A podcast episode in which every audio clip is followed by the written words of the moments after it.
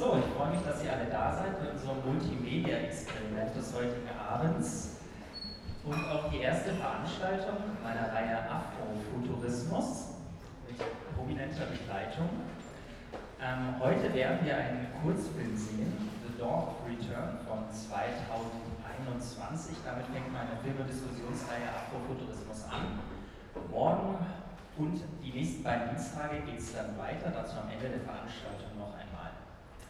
The Dawn Return von 2021, das habe ich selbst als afrodeutsche Geschichte, als Science Fiction angekündigt. Unter der Regie von Anna Schukaviec und Coco Teklesa Museveni. Coco ist heute auch im Publikum. Genauso wie online aus den USA zugeschaltet Natascha A. Kelly, eine Expertin für afrodeutsche Kultur die auch im Film ihren Auftritt hat. Herzlich willkommen für beide. Ein Applaus.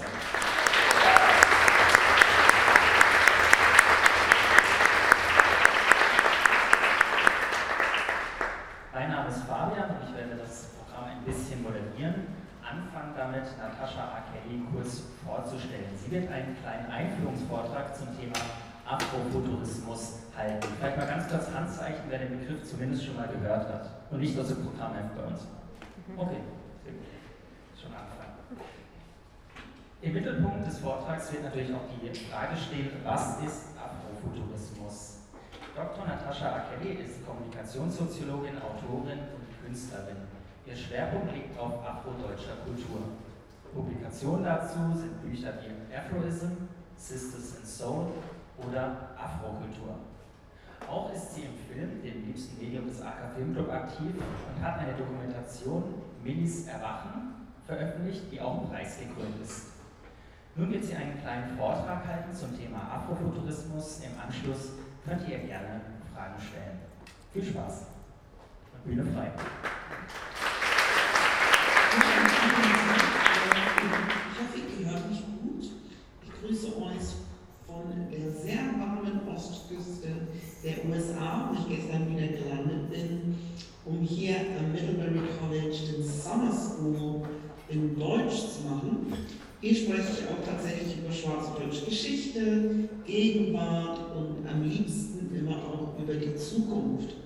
Und ich dachte, ich ähm, leite ein wenig in das Thema ein, indem ich euch ganz kurz ein Projekt von mir vorstelle, was ich gemacht habe und leite dann so ein bisschen über vielleicht so wie Afrofuturismus 2.0 ähm, verstanden werden sollte. Dazu teile ich jetzt mein Screen mit euch. Das funktioniert doch alles. Da. So, und zwar Afrofuturism 2.0 oder auch The Comet, wie der Titel meines, ähm, einer meiner Publikationen hieß. Ähm, und zwar habe ich 2018 am Paul-Theater in Berlin ein Symposium gemacht. Das war zum 150. Geburtstag von W.E.B. Du Bois. Du Bois ist schwarzer Soziologe, Pädagoge, Journalist, Aktivist, you name it. Also es gibt eigentlich sehr wenig, was er nicht gemacht hat. Und der hat zur Wende zum 20. Jahrhundert gelebt und unter anderem auch während des deutschen Kolonialismus in Deutschland studiert. Und 2018 wäre ähm, sein 150. Geburtstag gewesen. Und dies habe ich als Anlass genommen, die 2.0-Bewegung einzuführen. Warum die 2.0-Bewegung? Dazu komme ich tatsächlich gleich. Vorab möchte ich euch die Black Speculative Arts Movement vorstellen, von der ich ein Teil bin. Es ist eine internationale Afrofuturist-Bewegung die ähm, seit 2008 sozusagen existiert, eigentlich schon früher, seit 2005 existiert. Weltweit gibt es Chapters, unter anderem auch äh, bin ich dafür zuständig, in Deutschland so eine Art von Chapter zu etablieren. Und äh, ausgehend von dem Direktor, den sehen wir hier, Ronaldo Anderson, hat er im Prinzip Leute dazu angeregt zu sagen, ja, um, we've got to reclaim Afrofuturism. Weil Afrofuturism, alleine der Begriff, ist ja eigentlich von einem weißen Mann ähm, geprägt worden, Mark Dury, in den 1982, äh, 92er, also frühen 90er Jahre, in einem Interview, was er mit schwarzen Scholars und Intellektuelle geführt hat. Und er ist im Prinzip dadurch, dass er, es waren Science-Fiction-Autoren in diesem Interview, es waren ähm, Greg Tate, der leider nicht mehr unter uns ist, Musikjournalist und so weiter, die, ähm, wo er eben hat sagt, ja, das, was ihr macht, ist ja ähm, zukunftsweisend oder zukunftsorientiert ja, und hat dann diesen Begriff Afrofuturism geprägt. Was er halt nicht bedacht hat, ist das, was schwarze Intellektuelle schon immer machen. Und es ist eigentlich egal, durch welche Musik, immer zukunftsgerichtet ist. Also das bedeutet, dass wir schon seit der Versklavung Zukunft ähm, oder Zukunftsvisionen hegen und pflegen, sie artikulieren, nämlich die große Frage nach der Freiheit. Freiheit ist eine Zukunftsvision gewesen, die damals vor allem versklavte Menschen sich ja immer nur Ne? Sie haben ja danach gekämpft oder dafür gekämpft. Es ging um die Liberation of Black People. Und das ist schon eine afrofuturistische Idee.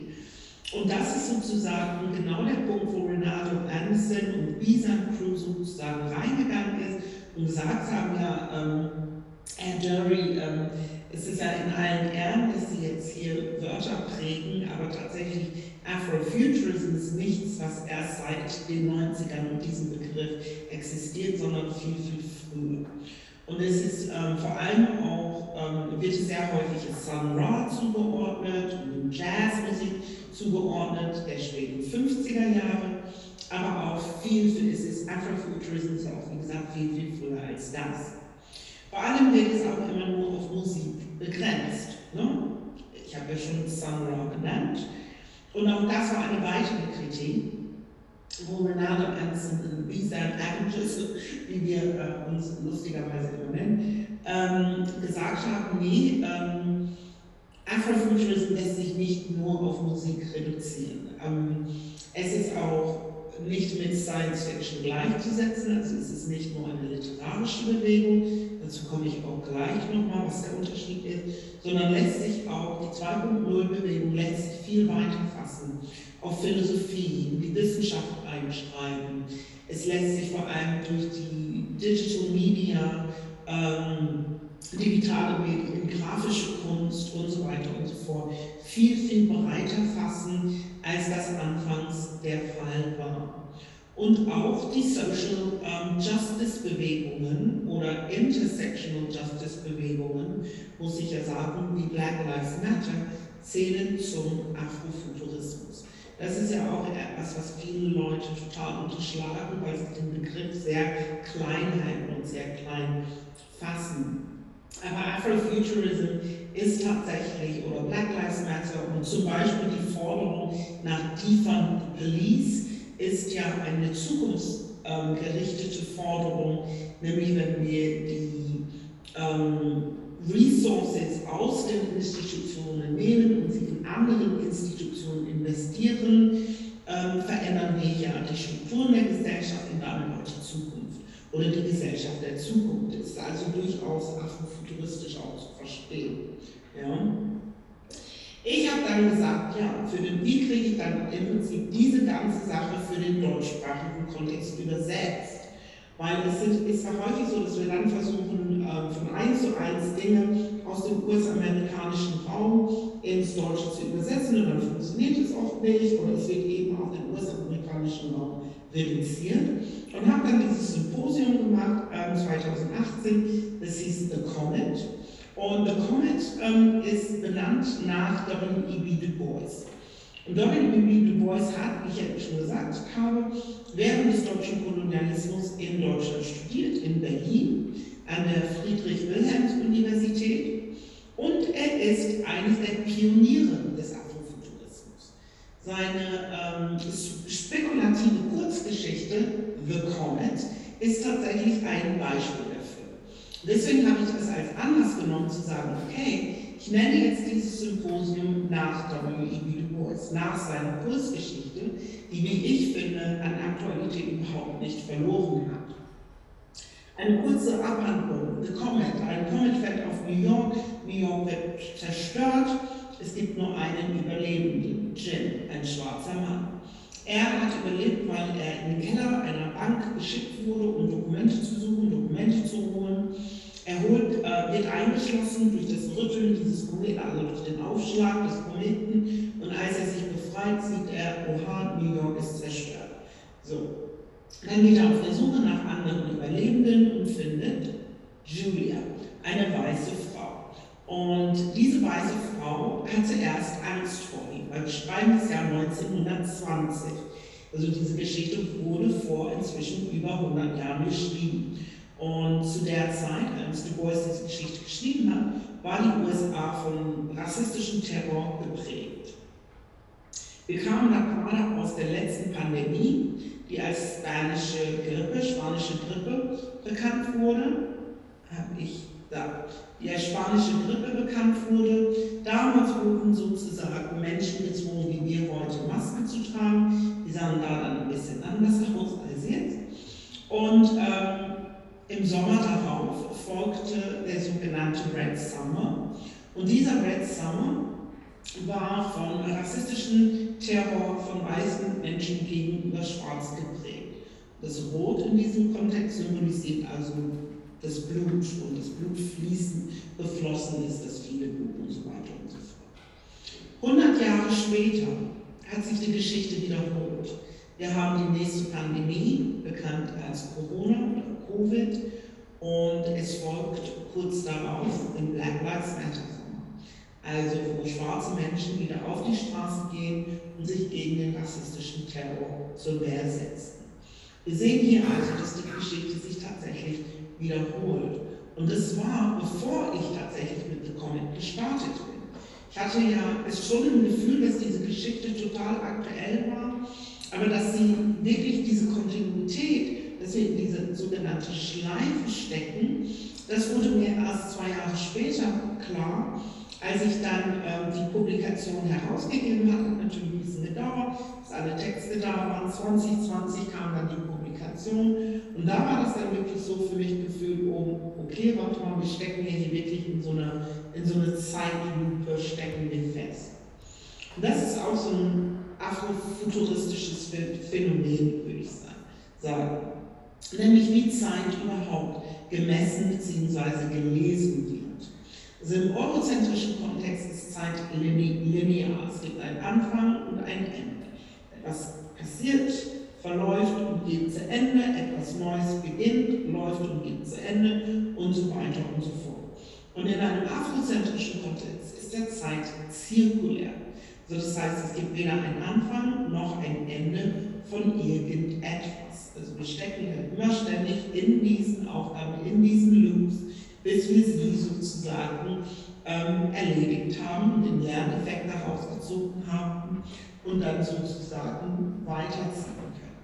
Und für mich haben wir, als wir dann ähm, mit dem Comet-Projekt genauso eine Lupe, genauso einen, einen Zeitgeflecht und einen, einen Zeitkreis waren wir eingebunden. Und es, es, war, es war wirklich, also die Parallelen, die dieses Projekt ähm, mit der Vergangenheit bezogen habe, war, war wirklich, ähm, es war wirklich unglaublich.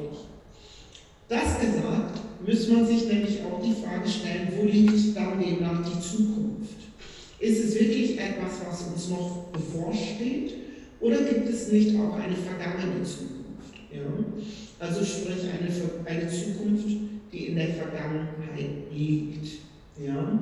Eine Gegenwart, die in der Vergangenheit liegt genauso wie eine Gegenwart, die in der Zukunft liegt und so weiter und so fort. Also wir müssen uns im Prinzip immer die Frage stellen, was, welche, welche Zeit eigentlich oder welche Zeiteinteilung folgt der Afrofuturismus. Und es ist keine lineare Zeiterzählung, keine lineare Geschichte. Ja? Und ähm, das finde ich halt tatsächlich insofern wichtig, dass es ja dem Sankofa-Prinzip folgt. Sankofa ist ja ein Adinkra-Symbol ähm, der Ashanti. Es gibt ungefähr 50, 52 Symbole. Sankofa ist eine davon und jedes dieser Symbole hat ja eine Bedeutung. Und Sankofa bedeutet, geh zurück und hol es. Ne? Go back and fetch it, sagt man im Tweet. Ja? Das bedeutet, du sollst in die Zukunft zurückgehen, die Zukunft und die Gegenwart holen, äh, also die, du musst zurück in die Vergangenheit gehen, suchen, die Vergangenheit in die Gegenwart holen, um auch dann tatsächlich Zukunft gestalten zu können. Und da befinden wir uns also auch in einer zirkulären Geschichtserzählung, in einem zirkulären Kreis, was sich dann ähm, eben, worin sich dann immer wieder Dinge wiederholen, es sei denn, wie gesagt, wir brechen raus. Das war nämlich das Phänomenale, warum mich diese Geschichte The Comet, um da wieder zurückzukommen, auch so fasziniert hat. Weil, obwohl The Comet New York zerstört hat, hat es den Rassismus nicht zerstört.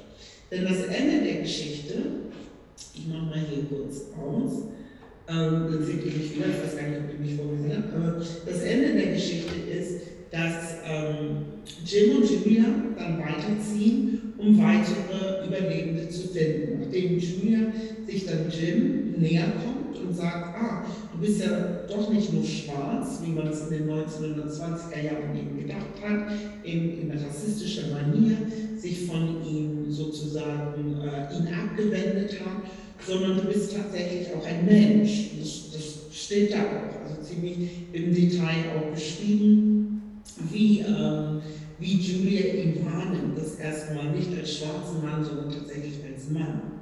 Und sie ziehen dann weiter zusammen los und überlegen sich, ähm, ja, wo gibt es, gibt es noch weitere Menschen wie wir, weitere Menschen, die überlebt haben. Und sie treffen dann Julias Vater und ihren Verlobten, zwei weiße Männer inmitten eines weißen Mobs.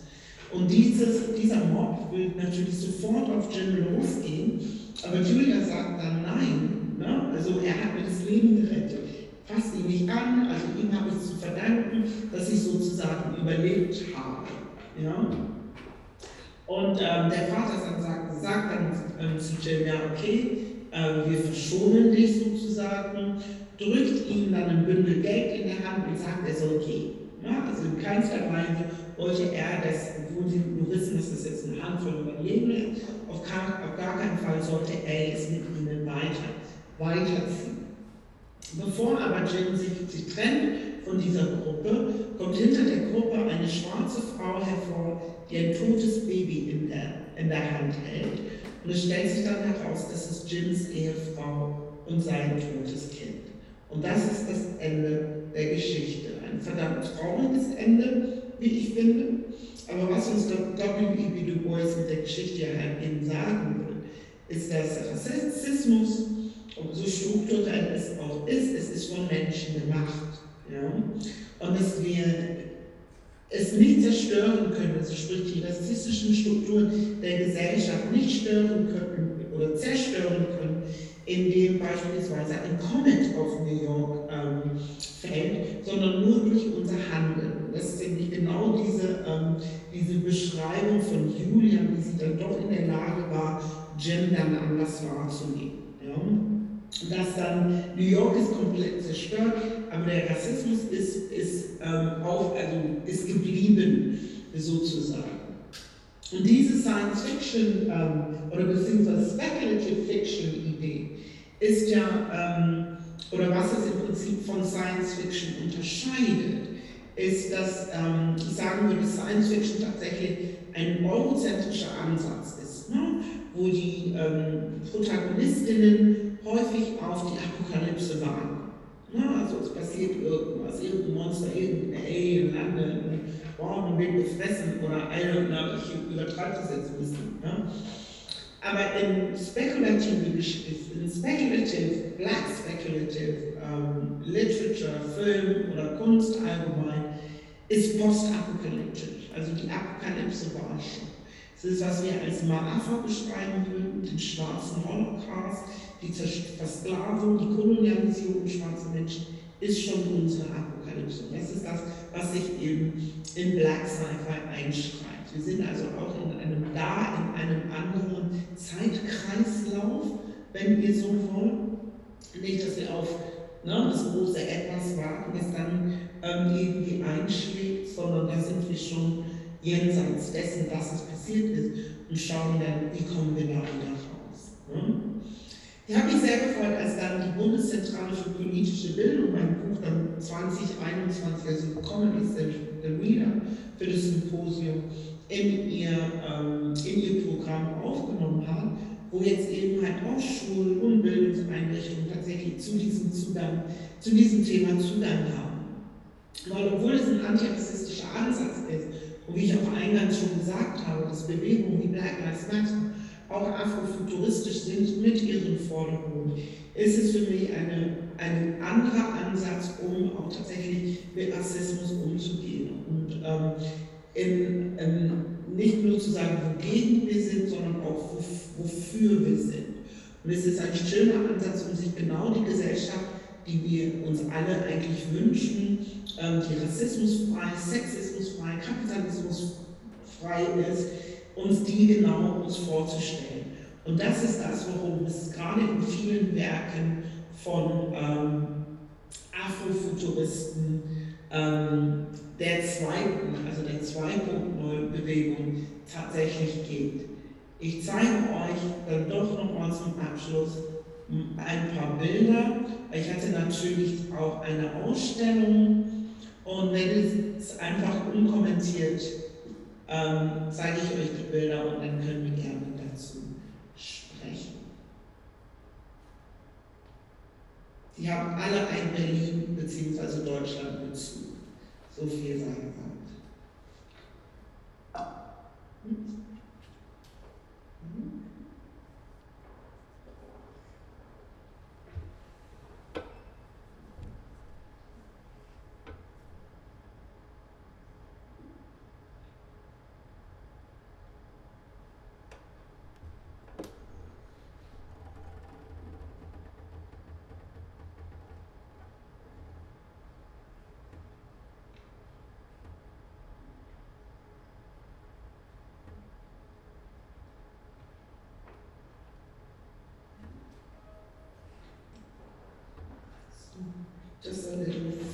for thought, or visuals for thought. So.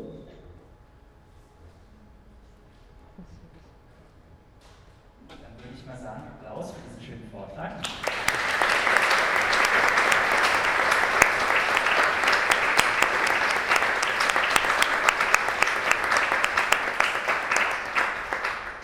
Der ja recht schön auch die gedanklichen Grundlagen des Afrofuturismus skizziert hat.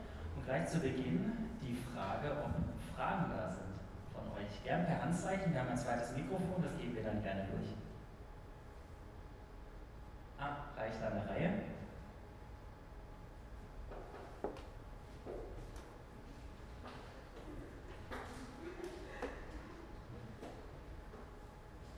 Hallo, ja, vielen Dank für den Vortrag und für die schöne Präsentation, die Bilder, die wir sehen konnten.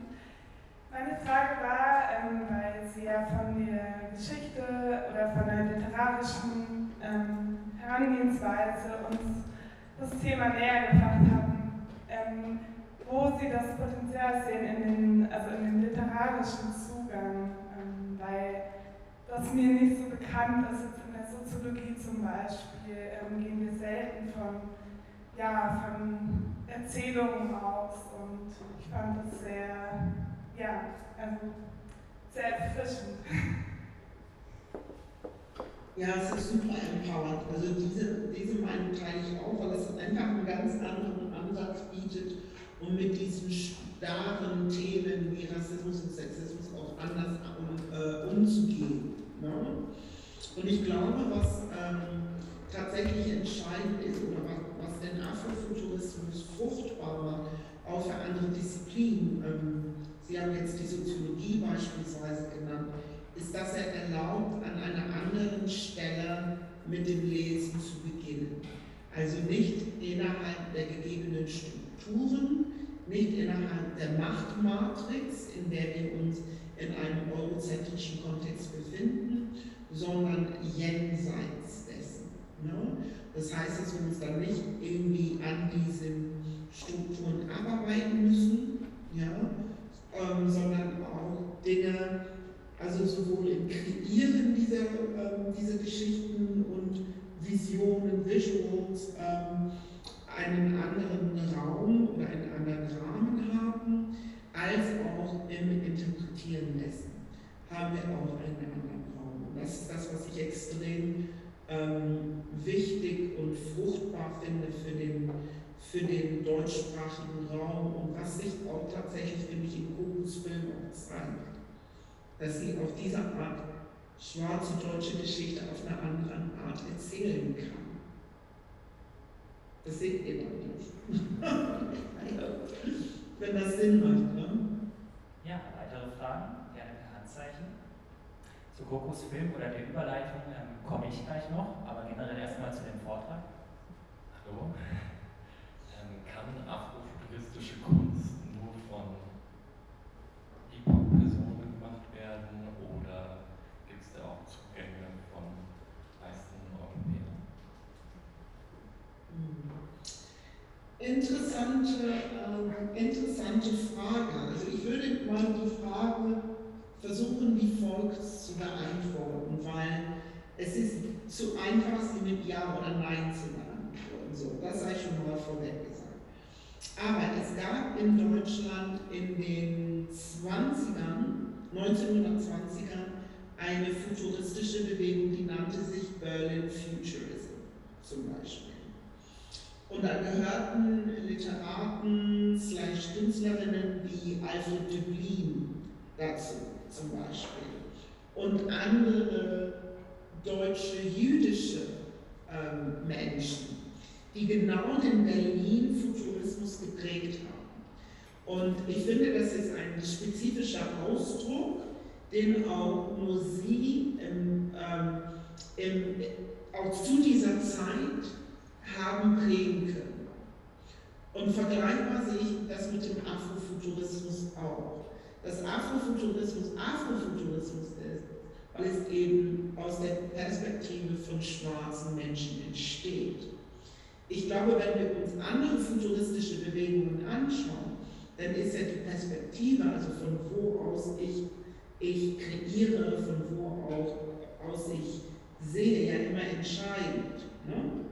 Es gibt den Sinofuturismus, es gibt auch den Ethnofuturismus, was ich eher als sehr eurozentrisch oder weiß beschreiben würde. Aber Afrofuturismus ist etwas, wo Afrika und ihre Diaspora einfach in den Mittelpunkt steht und von daher würde ich schon sagen, kreiert werden muss aus dieser Perspektive. Konsumiert werden kann sie von allen wenn das Sinn macht. Und die Frage beantwortet. Konsumieren, also den Film sehen, werden wir dann auch noch im Anschluss. Aber gibt es noch weitere Fragen? Sonst würde ich tatsächlich auch schon zu The Dog Return hinleiten und äh, wo wir Sie hier haben. Sie sind ja auch selbst im Film vertreten und sprechen dort. Ähm, und daher die Frage, wie kamen Sie äh, zu dieser Produktion? Was waren da so die Hintergründe und was bedeutet Ihnen der Film? Sie haben ihn ja kurz angeschnitten als wichtiges Beispiel afrofuturistischer Praxis. Ähm, ich fand das total toll, als Coco mich gefragt hat, und ich glaube, sie kann diese Frage besser beantworten als ich. Ähm, als sie mich gefragt hat, ob ich dabei sein will, ähm, haben mich, glaube ich, zwei Dinge extrem gereizt. Einmal der, der afrofuturistische Ansatz, den sie gewählt hat. Den finde ich einfach großartig, weil er ein kreativer Ansatz ist tatsächlich. Und das Zweite, weil sie sich im Kontext von Afrofuturismus mit schwarzer deutscher Geschichte beschäftigt. Und das ist das Zweite, was ich einfach auch mache, konnte ich gar nicht machen. Und drittens war es Coco. so, da konnte ich dann halt auch nicht Nein sagen zu ihr. Ne? Und habe ich auch gerne gemacht. Aber warum Coco mich gefragt hat, das müsst ihr tatsächlich Coco fragen. Das werden wir sie auch noch, und zwar am Ende zum QA des Films. Da wird sie dann nicht verschont, da kommt die Frage nochmal. Aber es ist tatsächlich noch eine nette Überleitung oder eine spannende, gerade zu Afro-Deutschem, Afrofuturismus. Ist das noch was Neues? Ist das ein Bereich, der jetzt mit The Dorf Return erst gegangen wird oder gibt es da noch weitere wichtige VorläuferInnen vielleicht? Nein, einige der Bilder, die ich euch jetzt am Ende gezeigt habe, zeigt, würde ich sagen, wo der Afrofuturismus im deutschsprachigen Raum seinen Anfang nimmt. nahm, nämlich in den 90ern tatsächlich. Da war, es hat aber nie zum Mainstream gehört. Das würde ich mal sagen, dass Afrofuturismus überhaupt erst durch Black Panther zum Beispiel zu einem Mainstream-Phänomen geworden ist. Und sonst war es ja immer ein Underground, ähm, also so, so ein eher so, ein, also halt, es, es gehörte eben nicht zur Populärkultur. Ja, also Afrofuturismus im, im deutschen Kontext wurde ja oft auf Sun Ra reduziert und das war es dann auch und Jazzmusik. So. Und die politische Botschaft, die aber in Sun Ra's ähm, Arbeit steckt, die wurde auch nicht mit übersetzt. Als er sozusagen nach Deutschland schwappte in den 60er, 70er Jahren, würde ich sagen. Ja. Und dann in den, in den 90ern wurde es von der schwarzen deutschen Community aufgenommen.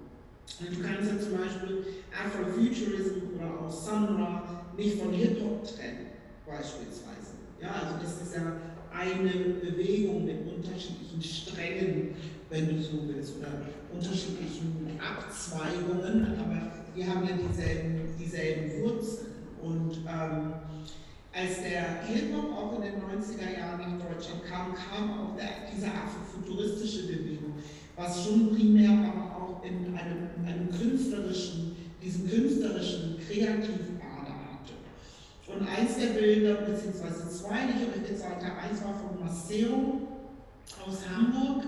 Sie war in den, in den 90ern aktiv, sie ist afrodeutsche Künstlerin, aktiv in der Sci-Fi-Bewegung unterwegs.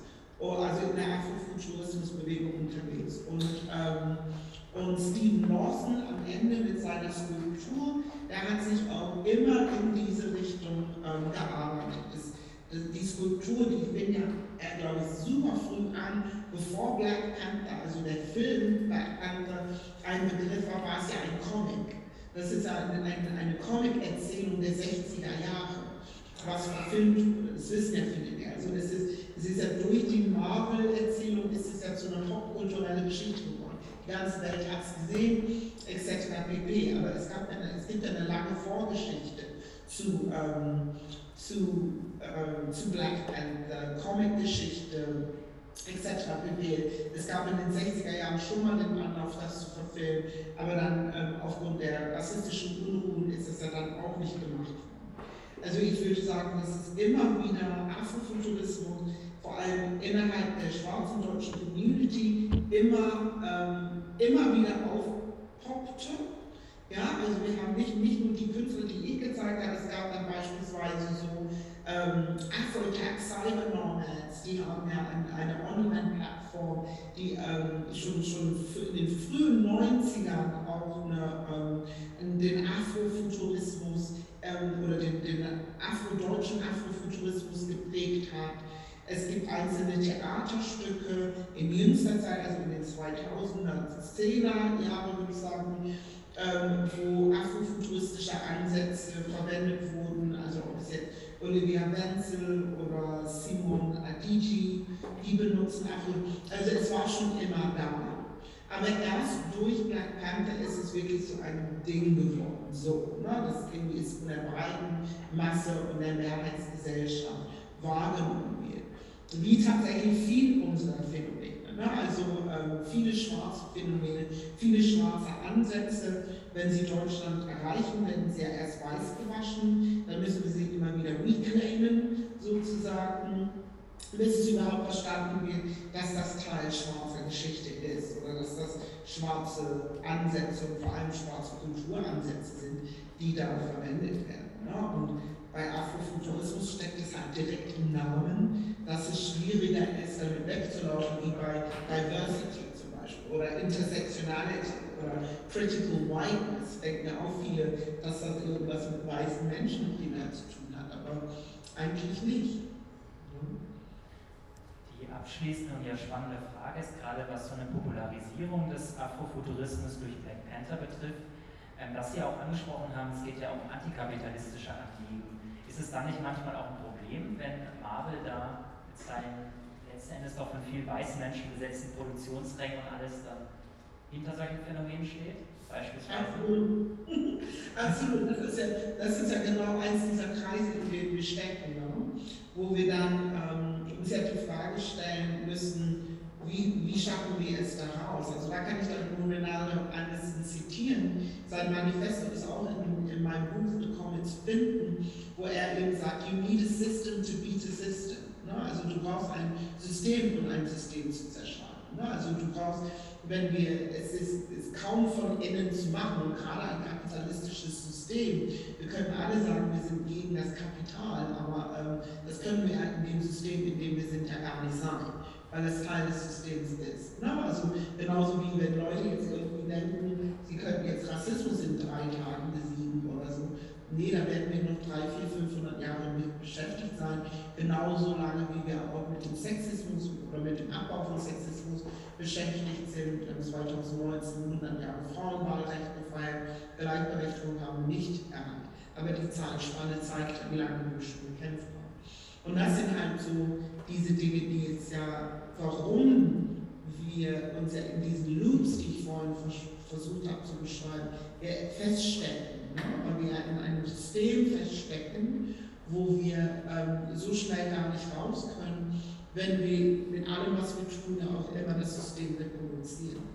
Also von daher, ja, also we are also part of the problem, definitiv. Dann vielleicht noch auf eine positive Note der Ausblick. Ähm, wenn noch Fragen sind, ich gucke nochmal kurz ins Publikum. Bewegt sich eine Hand? Ja, nein, vielleicht? Nein.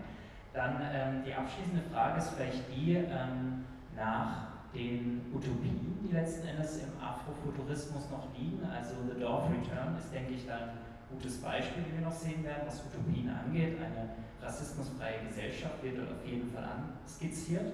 Ähm, was kann der Afrofuturismus zu diesen Utopien leisten? Oder ist der Begriff Utopie vielleicht schon problematisch? Ich glaube, der Begriff, Begriff Utopie ist ein eurozentrischer Begriff. Na, also deswegen habe ich ja versucht zu sagen, dass wir schon postapokalyptisch sind. Und eine Utopie würde ja bedeuten, dass wir in irgendeiner Traumwelt leben oder so.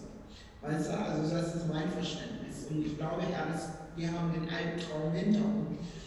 Oder erwachen ja daraus. Das ist ja, und was dann sozusagen. Ne? Also wir wollen mal hoffen, dass es nicht irgendwie noch ein Lava kommt, noch ein Holocaust, noch ein, äh, eine Apokalypse, weil das haben wir als ähm, People schon hinter uns, sondern die Idee ist ja, ähm, ist ja schon mehr ein durchaus realistischer Ansatz. Also zum Beispiel so, dass wir, wir, also unsere Generation, wir sind ja die wahr Vision unserer Vorfahren. Ja, also wenn sie nicht gekämpft hätten für ihre Vision, nämlich von Freiheit, dann würden wir doch gar nicht hier sitzen und miteinander sprechen. Und das ist ja keine Utopie, das ist durchaus real. Von daher finde ich Utopien als Konzept schon schwierig in einem afrozentrischen Kontext. Dann bedanke ich mich ganz herzlich für diesen Vortrag und die vielen Kenntnisse zum Afrofuturismus. Natascha Kelly verabschiedet sich nun aus den USA bei uns.